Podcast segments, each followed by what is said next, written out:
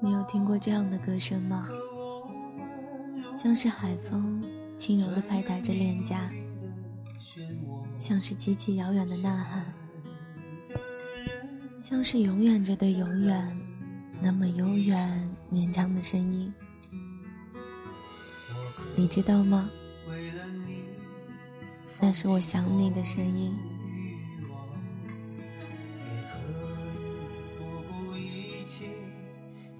这里是全球之声网络电台，Y Y 调频四二四八零四。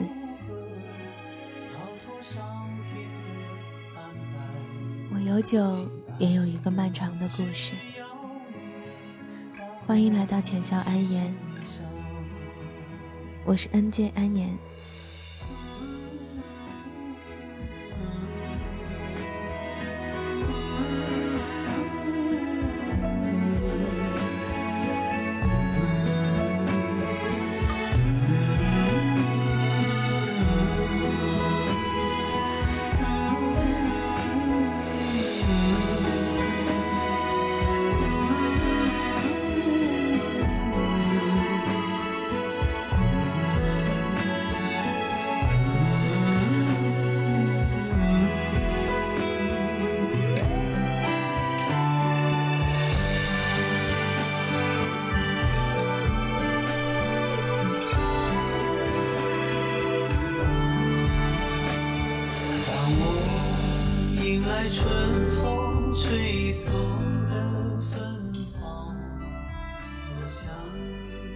会承诺很多，实现很少。我们会面对面，越走越远，肩并肩，悄然失散。你会掉眼泪，每一颗都烫伤我的肌肤。你应该留在家里。把试卷做完，而不是和我一起交了空白纸。对不起，我爱你。不知道现在在音频面前的你，听到这样的一段话，会有怎样的感觉呢？你有没有想到什么呢？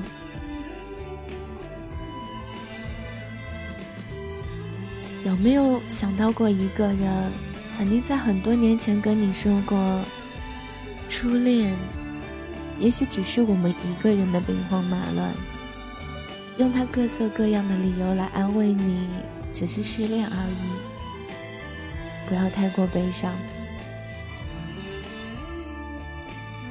我想，那么一段时光，我们都曾经历过。那今天，安言就和大家分享几个小故事吧。或许在你身边有，或许在你身边没有发生过的故事。加班到十二点，就去一家很熟悉的酒吧喝酒。酒吧里的女人都被别人摸来摸去的。我没有兴趣摸田园犬，田园犬也没有兴趣摸我。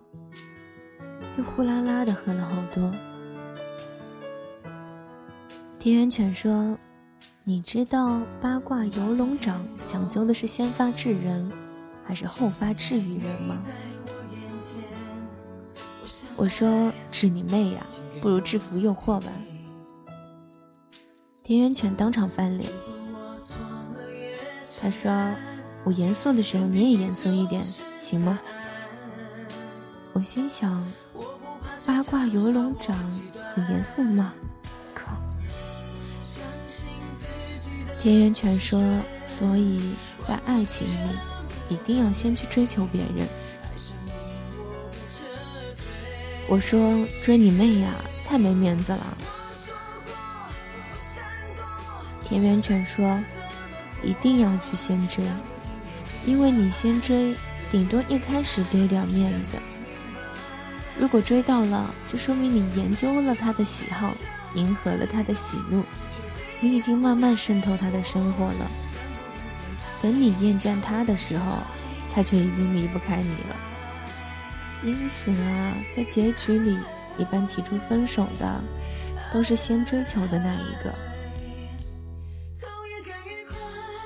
我顿时无语，大惊失色，太卑鄙了，太强大了吧？这算什么？田园犬喝了一杯。如果打仗需要《孙子兵法》，那么谈恋爱需要的就是《全子兵法》。透过金黄色的啤酒，我突然发现，每个女人都有了姿色。也许这就是所谓的酒色。先发制人，后发制于人，慢慢的。当他不放心自己，才把生命托付给你的时候，你已经先发制人，先发离开了。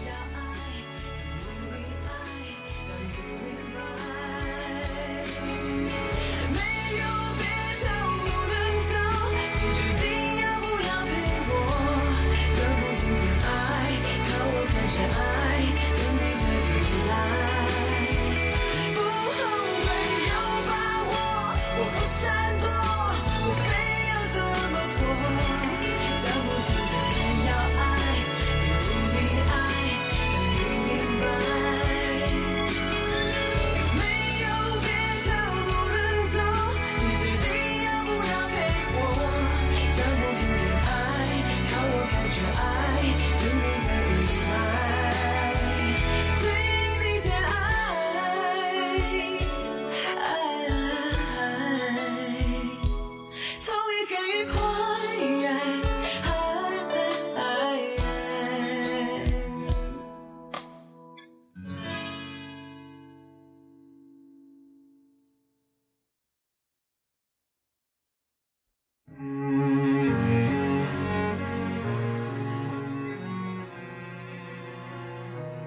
级的时候和班长同桌，当时总是班长拿第一名，我拿第二名。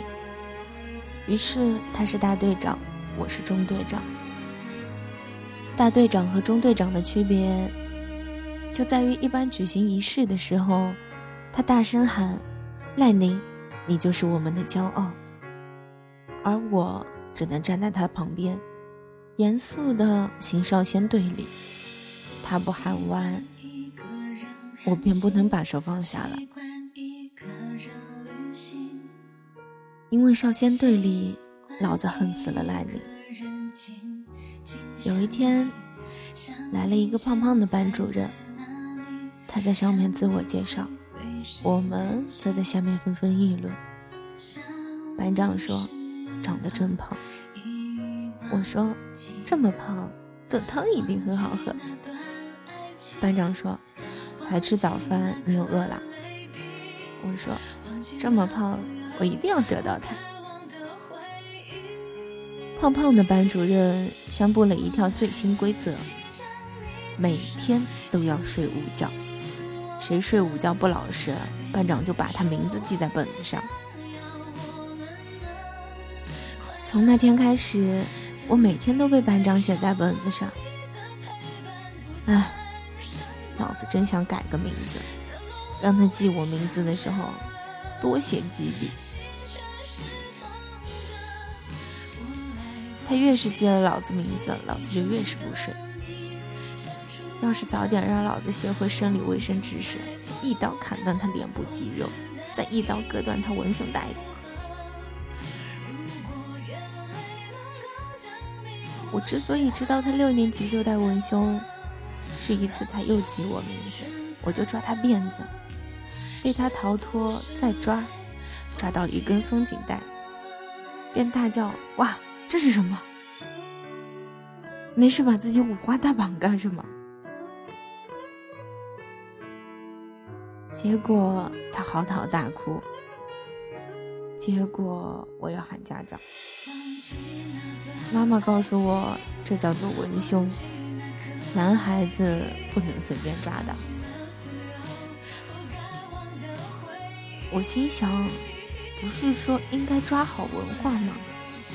文胸也是算文字背的呀，为什么不能抓？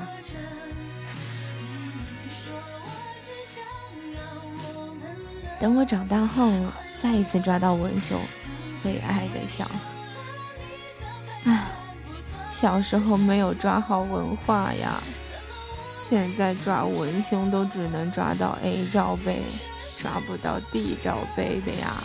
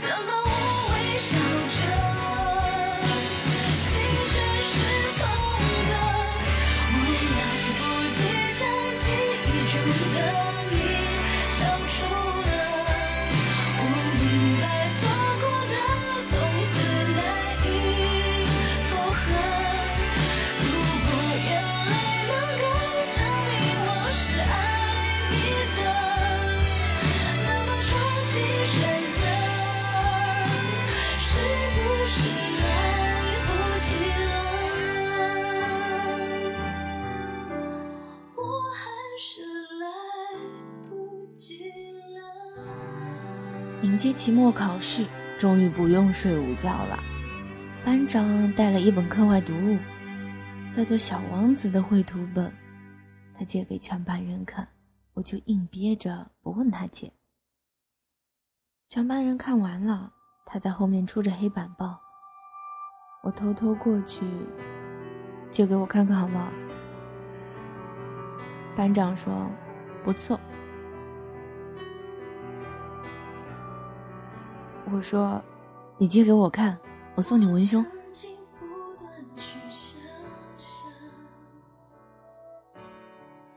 班长咬住嘴唇，不理我了。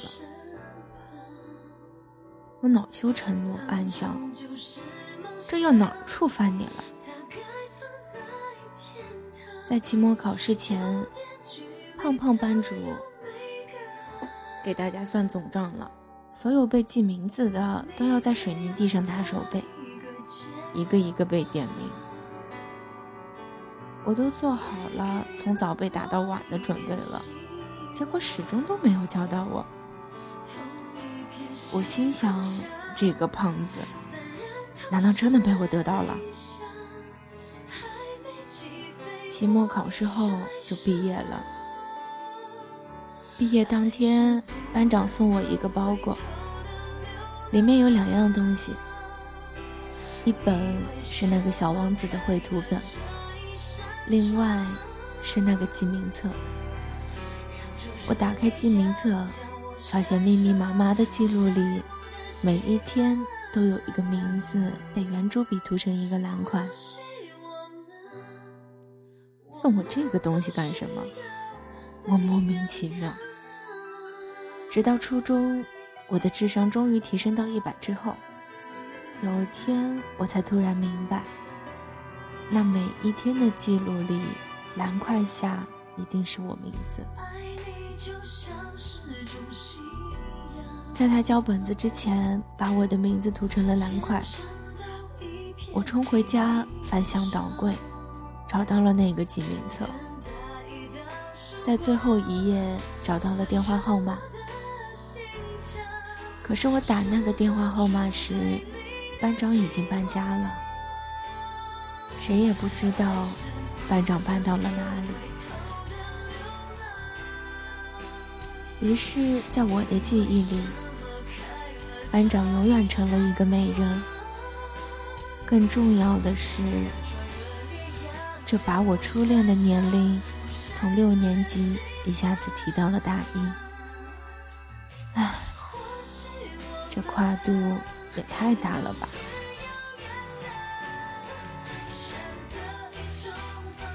大一的时候，女孩子姜薇从外地来找我。她先给我一条绿箭口香糖，这什么？姜薇说口香糖。丁宝吗？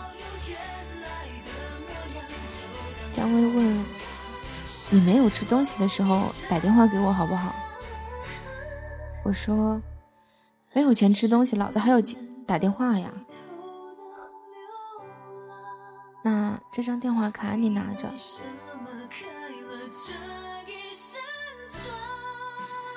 都没有东西吃了，我还要卡干什么？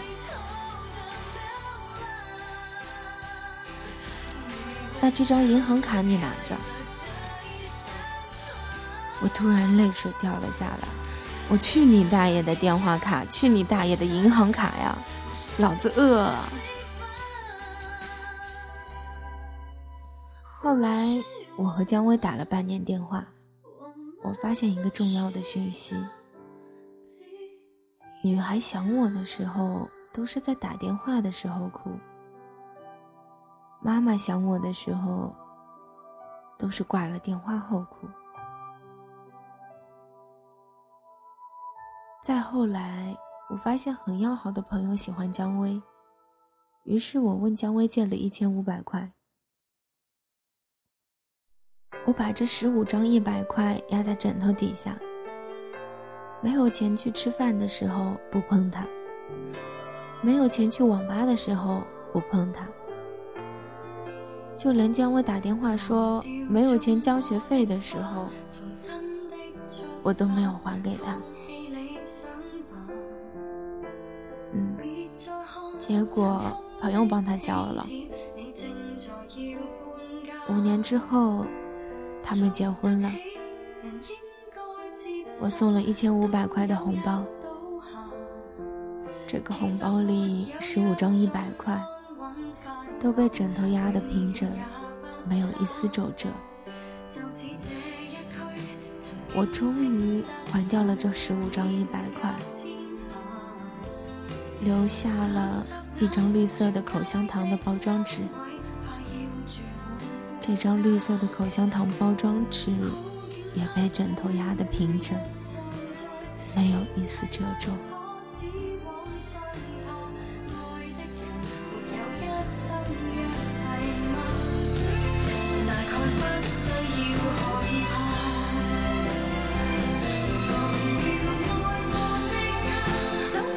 的起点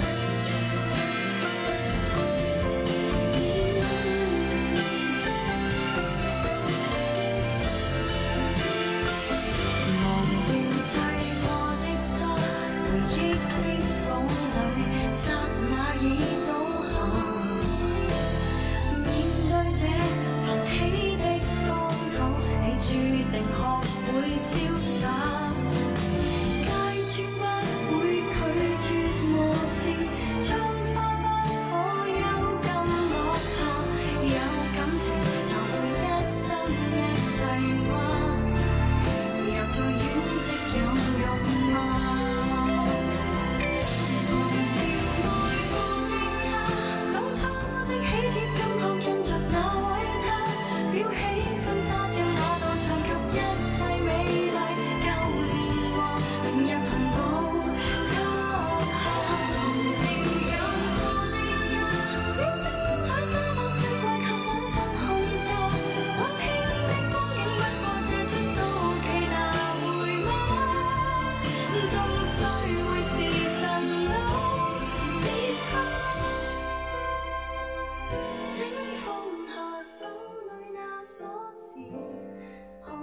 高三的时候，我没寄宿，住在学校教师楼边上的一栋两层的小土房里。楼上住的是我，楼下住的是退休老校长。永远有电，永远有水。通宵看武侠小说，从来不用手电筒。想回就回，想走就走，那奔放的生活呀！你读高三的日子。有我快活吗？现在回想，都快活的想在心里头翻跟斗呢。班主任啊，是个孤独而暴躁的老女人。我经常因为她的孤独而被喊过去谈心，因为她的暴躁，在谈完之后就被怒骂。愤怒之下，我索性破罐子破摔，早操不出，早读不去。心情一旦不好，连早课都不去上，这叫什么？魄力。一天大清早，有人敲门，我开门是个女生，还拎了个塑料袋子。我心想，这女生怎么坐到高中生这儿来了？你还没吃早饭吧？不吃，滚！这么粗鲁干什么？就这么粗鲁，是别人托我给你带的。别人是什么人？别人不想告诉你，不要算了。不想告诉我，那就是不用我还了吧？送你的为什么还要还？哈哈哈，别人真好。女生走了，我一边吃着麻团和豆浆，一边心想：别人太穷了，早饭就送这个。我班有朵校花，美丽爆炸，爆炸智慧，学习成绩啊，永远是年级第一。我的愿望。就是用法律制裁校花同学，枪毙或者帮我考试，以上二选一。同桌的愿望是用法律制裁门卫，这样可以半夜偷偷的跑到录像厅看片子，看到一半喊老板换片。几年后，同桌被法律制裁了。他在承德当包工头，偷税漏税，拖欠工资，被判入狱三年。当年我就知道这个同桌并非等闲之辈。一天约了我去城里打游戏，他居然还带了一个猪头妹。打到半夜，他问我借钥匙，说要和猪头妹住过去。我还要打街霸。用钥匙和他换了十几个铜板，第二天大早就出了状况。他们出房间时被楼下退休的老校长看见了，幸好天色不好，老校长没认出女生是谁，不然我和猪头妹同居太掉价了。无奈天色不好，老校长也没有认出男生是谁。那我房间出来的肯定是我呀！唉，太委屈了。班主任开始找我谈话，脸色凝重；教导主任开始找我谈话，脸色凝重；副校长开始找我谈话，脸色凝重。我正在绝望的等校长找我谈话，接着锒铛入狱。我是个流氓啊，流氓！一个还没有摸过女生小手的流氓啊！哭鬼！突然，校长就不找我了，老师们谁也不提这事儿了，突然就云消云散了。我好奇的三天没睡着觉。后来，我用十个铜板和消息灵通的人私下交换了信息。人家说，是校花同学跑到校长那边去，说那晚住在你房间的是他。我大惊，这不是玷污我的名声吗？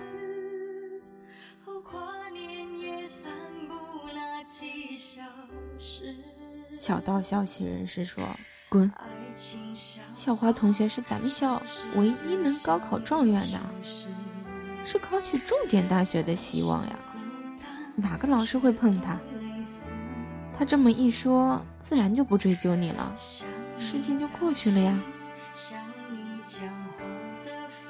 校花同学不但爆炸美丽、爆炸智慧，还爆炸伟大呀！”在爆炸伟大面前，未成年同居像是天上的浮云一样。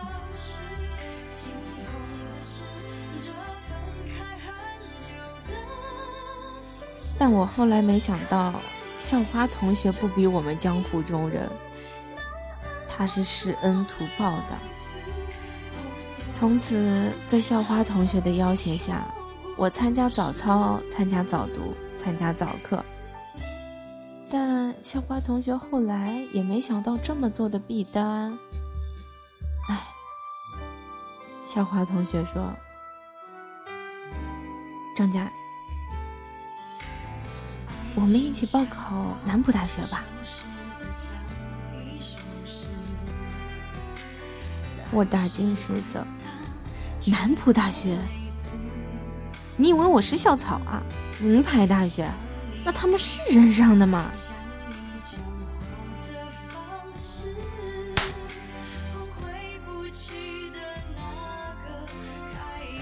我的左脸被抽肿了。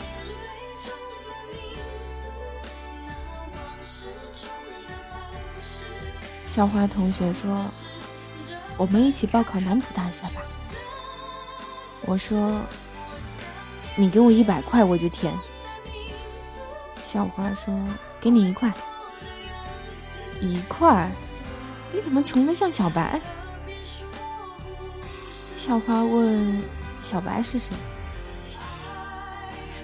我说：“我家养的土狗，我在它脖子上挂了一个一块的硬币。”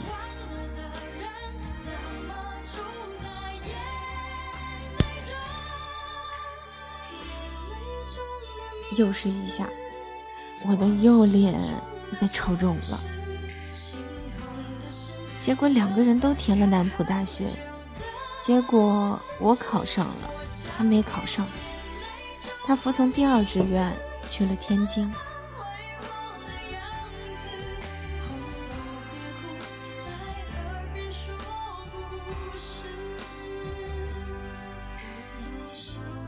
一直在抱怨。天津为什么不是江苏的城市？搞得电话全是跨省长途，一个学期下来，抽屉里一沓电话卡。我消耗电话卡的岁月里，出现了姜薇。我很少接姜薇的电话，就算自己在宿舍，也要舍友说我不在，因为我要等校花同学的电话。校花同学打来占线的话，还要解释半天。可是小花同学突然再也不给我打电话了，打过去他也永远不在。我等了一个星期，难道他死了？他妈的！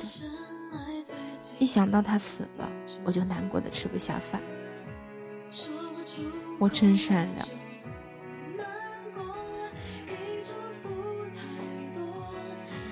我等了一个月，就算死了也该投胎了吧？一想到他投胎了，我就寂寞的睡不着觉。我真淳朴。我等了三个月，我想去天津。这时候，姜薇从外地来找我。他先给了我一条绿箭口香糖，后来发生在后来的那些事情。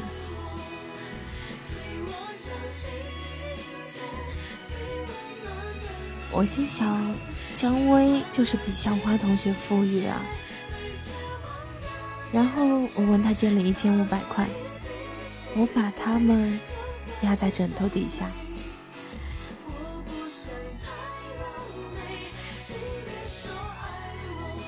没有钱吃饭的时候不碰他，没有钱去网吧的时候不碰他。姜薇没有钱交学费的时候，我都没有还给他。终于，姜薇不理我了。他喜欢我的一个朋友，他们很合适，他们一样，他们一样有钱。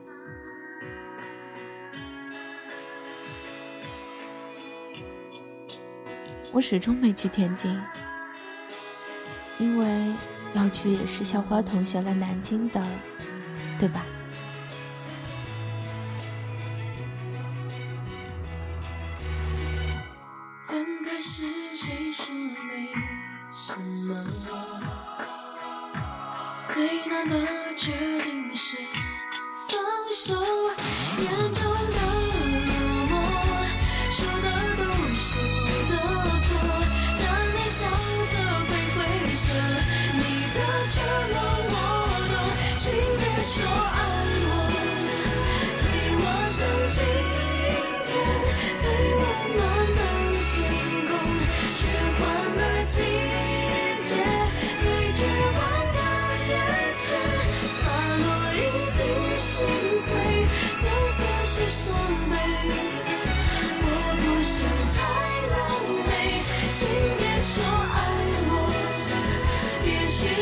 许下心愿，闪耀成只是你给的纪念，风吹过的思念，曾有过的眷恋，哭红了双眼，再让我心痛一天。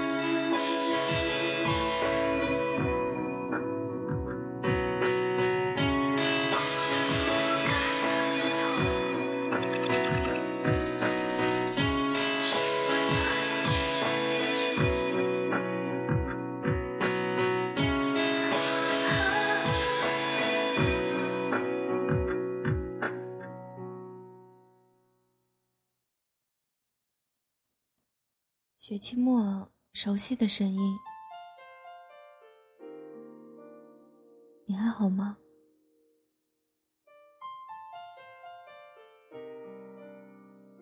你好久不给我打电话了，没有钱买电话卡，太穷了吧你？我有钱，我分你一点。不要分钱了，张佳佳，我们分手吧，还是分钱好了。我说真的，张佳佳，我们分手吧，我要分钱。张佳佳，记得照顾好自己。分钱，分钱，分钱。我要给你分钱，有空多打电话给妈妈，她一定很想你。分钱，张佳佳，你想我吗？分钱，分钱，分钱。分钱，你他妈听到了吗？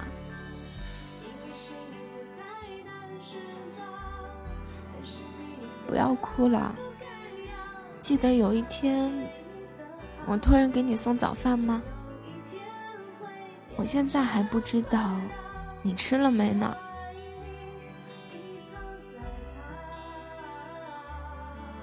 我吃了。张佳佳，记得吃早饭。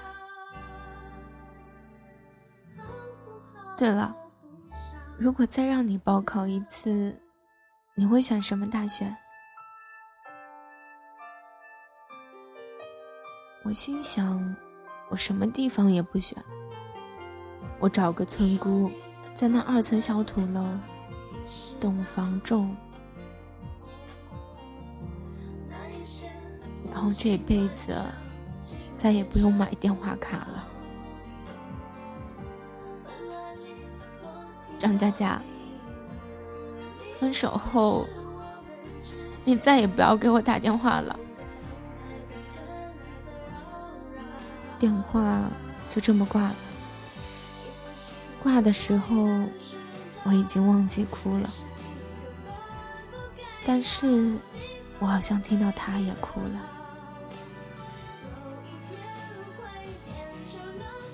五年之后。听到姜薇和我朋友结婚的消息，我送了一千五百块的红包。这个红包里的十五张一百块都被枕头压得平平整整。我终于还还是还掉了这十五张一百块，留下的只有那张平平整整的绿色口香糖纸。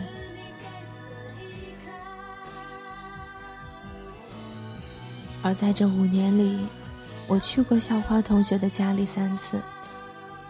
她的照片一直摆在客厅靠左边的桌子上，照片边上有本笔记本，有一盆花和一些水果，照片前还点着几根香。我抽烟，他抽香。还一抽好几根，看他这么风光，可是我很难过。我知道，这本笔记里写着，他给谁送了早饭，他为谁背了黑锅，他要怎么样骗一个笨蛋分手。他真是个斤斤计较、施恩图报的小人。笔记里还夹着病历卡，我想应该感谢他，不然我还要消耗电话卡。我想应该痛恨他，否则我不会那么难过。每次我会和他妈妈一起吃一顿饭。每次我和他妈妈吃饭，都说很多很多事情，说得很开心，笑得前仰后合。每次我在他家，不会掉一滴眼泪，但是一出门，就再也忍不住，蹲在马路边上，哭很久很久。如果我是这样。我想，那他妈妈也一定等我出门，才会哭出声来吧。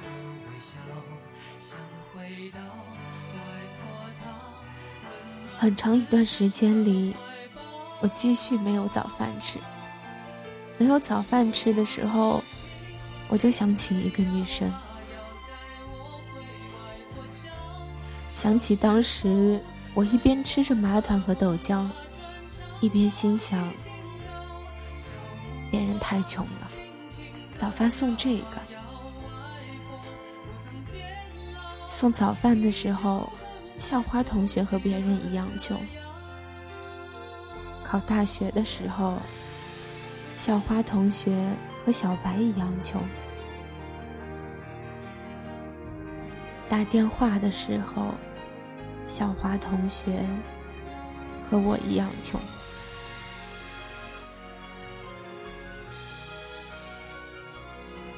听到收音机里放歌，叫一生所爱。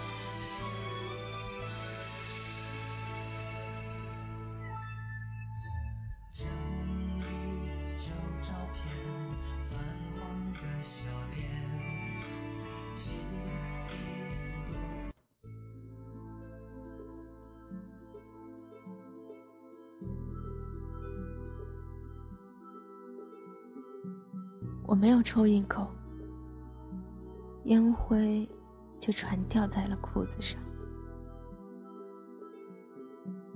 我没有哭一声，眼泪却全掉落在了衣服上。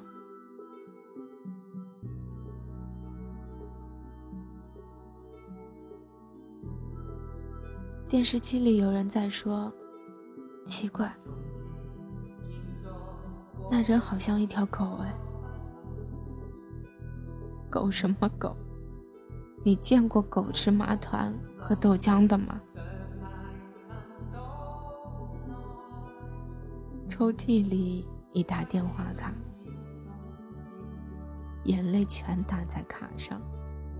我心想：狗什么狗？你见过狗用掉这么多电话卡的吗？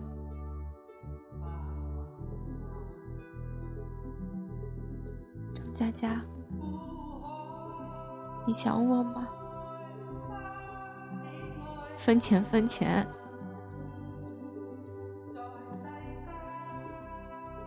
我要哭了。记得有一天，我托人给你送早饭吗？我现在还不知道。你吃了没有呢？我吃了。张佳佳，记得吃早饭。对了，如果再让你报考一次，你会选什么大学？我心想。我什么地方也不选，我找个村姑，在那二层小土楼，东方种田浇粪，这辈子都不用再买电话卡了。